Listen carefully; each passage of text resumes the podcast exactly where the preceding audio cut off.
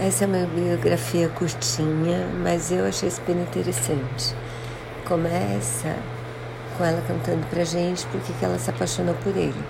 Óbvio que foi por, por causa do sítio Pica-Pau Amarelo e dos livros do sítio. Como todos, bom, como eu, por exemplo, e acho que muitas outras pessoas, né? E, mas ela conta um pouco de tudo, assim, desde o nascimento, da infância, da família. Imagina, ele tinha uma avó que era amante, que tinha sido amante do avô, depois se casou com uma outra pessoa.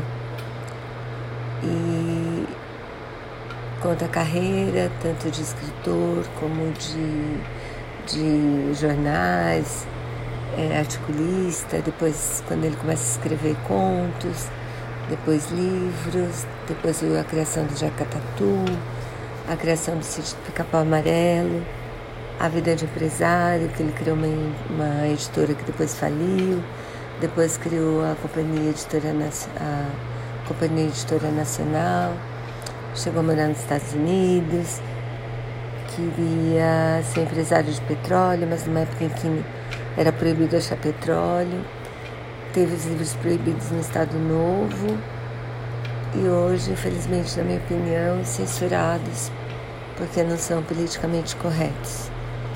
Especialmente certas descrições que ele faz da tia Anastácia. Por outro lado, assim, eu acho que todos os personagens do sítio têm lugares super importantes, são muito queridos. E na minha, no meu coração, a tia Anastácia é tão querida quanto a dona Benta.